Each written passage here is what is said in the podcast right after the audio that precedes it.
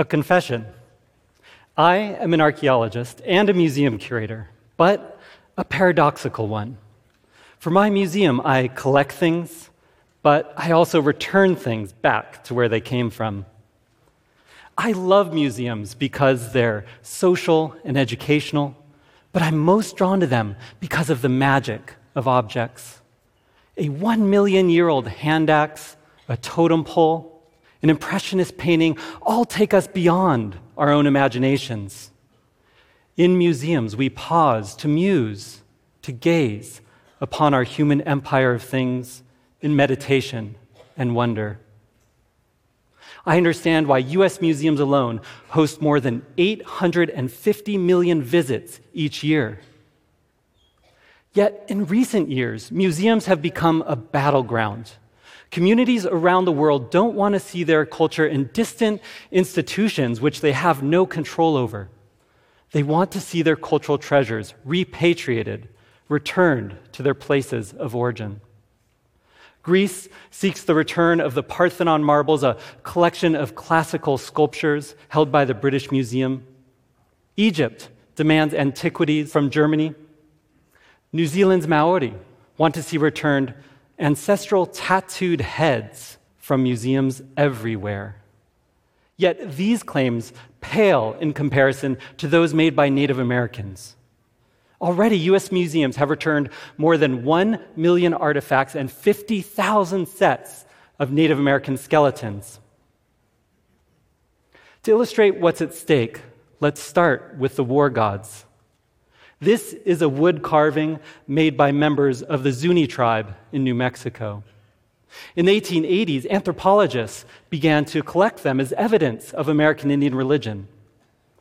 They came to be seen as beautiful the precursor to the stark sculptures of Picasso and Paul Klee, helping to usher in the modern art movement. From one viewpoint, the museum did exactly as it's supposed to with the war god. It helped introduce a little known art form for the world to appreciate. But from another point of view, the museum had committed a terrible crime of cultural violence. For Zunis, the war god is not a piece of art. It is not even a thing, it is a being. For Zunis, every year, priests ritually carve new war gods, the Ahayuda, breathing life into them in a long ceremony. They are placed on sacred shrines where they live to protect the Zuni people and keep the universe in balance. No one can own or sell a war god, they belong only to the earth. And so, Zunis want them back from museums so they can go to their shrine homes to fulfill their spiritual purpose. What is a curator to do? I believe that the war gods should be returned. This might be a startling answer. After all, my conclusion contradicts the refrain of the world's most famous archaeologist. That belongs in a museum, is what, is what Indiana Jones said, not just to drive movie plots, but to drive home the unquestionable good of museums for society. I did not come to my view easily. I grew up in Tucson, Arizona, and fell in love with the Sonoran Desert's past. I was amazed that beneath the city's bland strip malls was 12,000 years of history just waiting to be discovered. When I was 16 years old, I started taking archaeology classes and going out on digs. A high school teacher of mine even helped me set up my own laboratory to study animal bones. But in college, I came to learn that my future career had a dark history. Starting in the 1860s, Native American skeletons became a tool for science, collected in the thousands to prove new theories of social and racial hierarchies. Native American human remains were plundered from graves, even taken fresh from battlefields. When archaeologists came across white graves, the skeleton was often quickly reburied, while native bones were deposited as specimens on museum shelves. In the wake of war, stolen lands, boarding schools, laws banning religion, anthropologists collected sacred objects in the belief that native peoples were on the cusp of extinction. You can call it racism or colonialism, but the labels don't matter as much as the fact that over the last century, Native American rights and culture were taken from them. In 1990, after years of Native protests, the US government, through US Congress, finally passed a law that allowed Native Americans to reclaim cultural items, sacred objects, and human remains from museums. Many archaeologists were panicked. For scientists, it can be hard to fully grasp how a piece of wood can be a living God, or how spirits surround bones.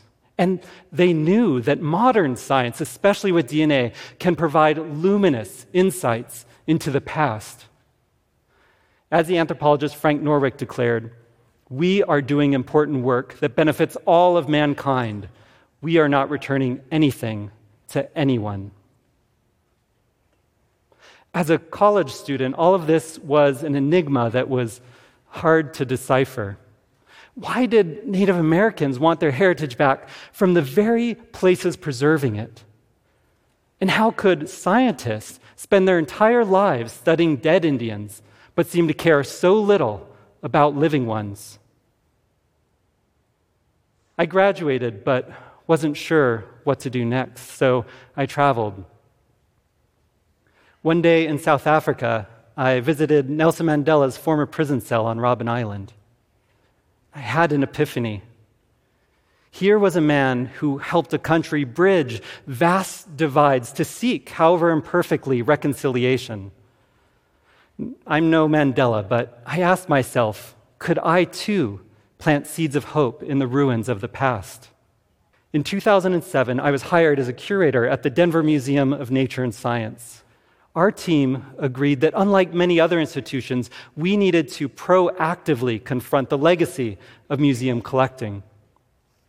We started with the skeletons in our closet, 100 of them. After months and then years, we met with dozens of tribes to figure out how to get these remains home. And this is hard work. It involves negotiating who will receive the remains, how to respectfully transfer them, where will they go. Native American leaders become undertakers, planning funerals for dead relatives they'd never wanted unearthed. A decade later, the Denver Museum and our Native partners have reburied nearly all of the human remains in the collection. We've returned hundreds of sacred objects. But I've come to see that these battles are endless. Repatriation is now a permanent feature of the museum world. Hundreds of tribes are waiting their turn. There are always more museums with more stuff. Every cataloged war god in an American public museum has now been returned, 106 so far. But there are more beyond the reach of U.S. law in private collections and outside our borders. In 2014, I had the chance to travel with a respected religious leader from the Zuni tribe named Octavius Seowtewa to visit five museums in Europe with war gods.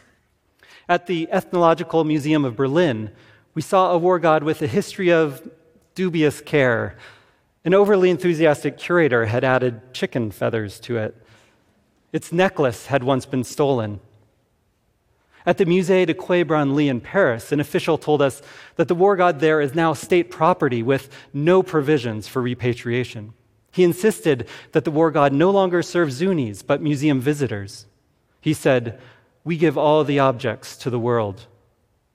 At the British Museum, we were warned that the Zuni case would establish a dangerous precedent for bigger disputes, such as the Parthenon marbles claimed by Greece. After visiting the five museums, Octavius returned home to his people empty handed. He later told me, It hurts my heart to see the Ahayuda so far away. They all belong together. It's like a family member that's missing from a family dinner.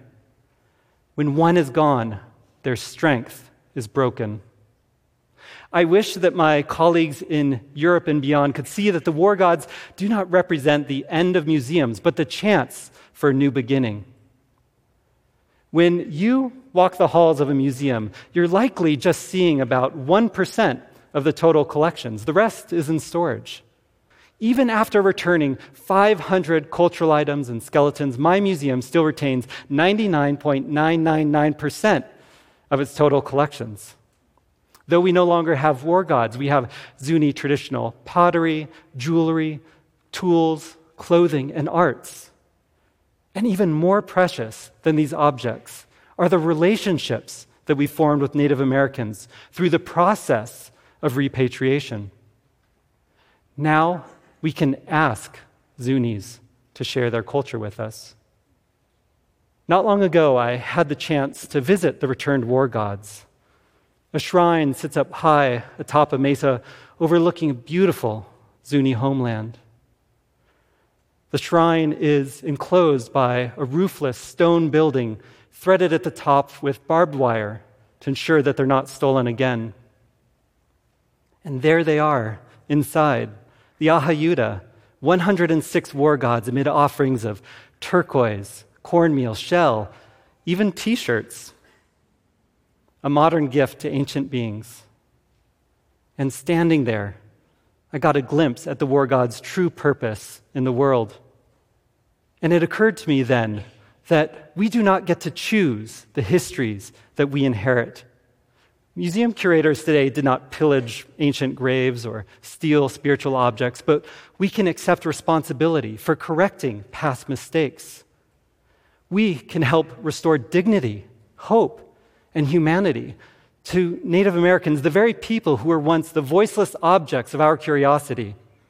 And this doesn't even require us to fully understand others' beliefs, only that we respect them. Museums are temples to things past. Now, they must also become places for living cultures. As I turned to walk away from the shrine, I drank in the warm summer air and I watched an eagle turn lazy circles high above. I thought of the Zunis whose offerings ensure that their culture is not dead and gone, but alive and well. And I could think of no better place for the war gods to be. Thank you. Thank you.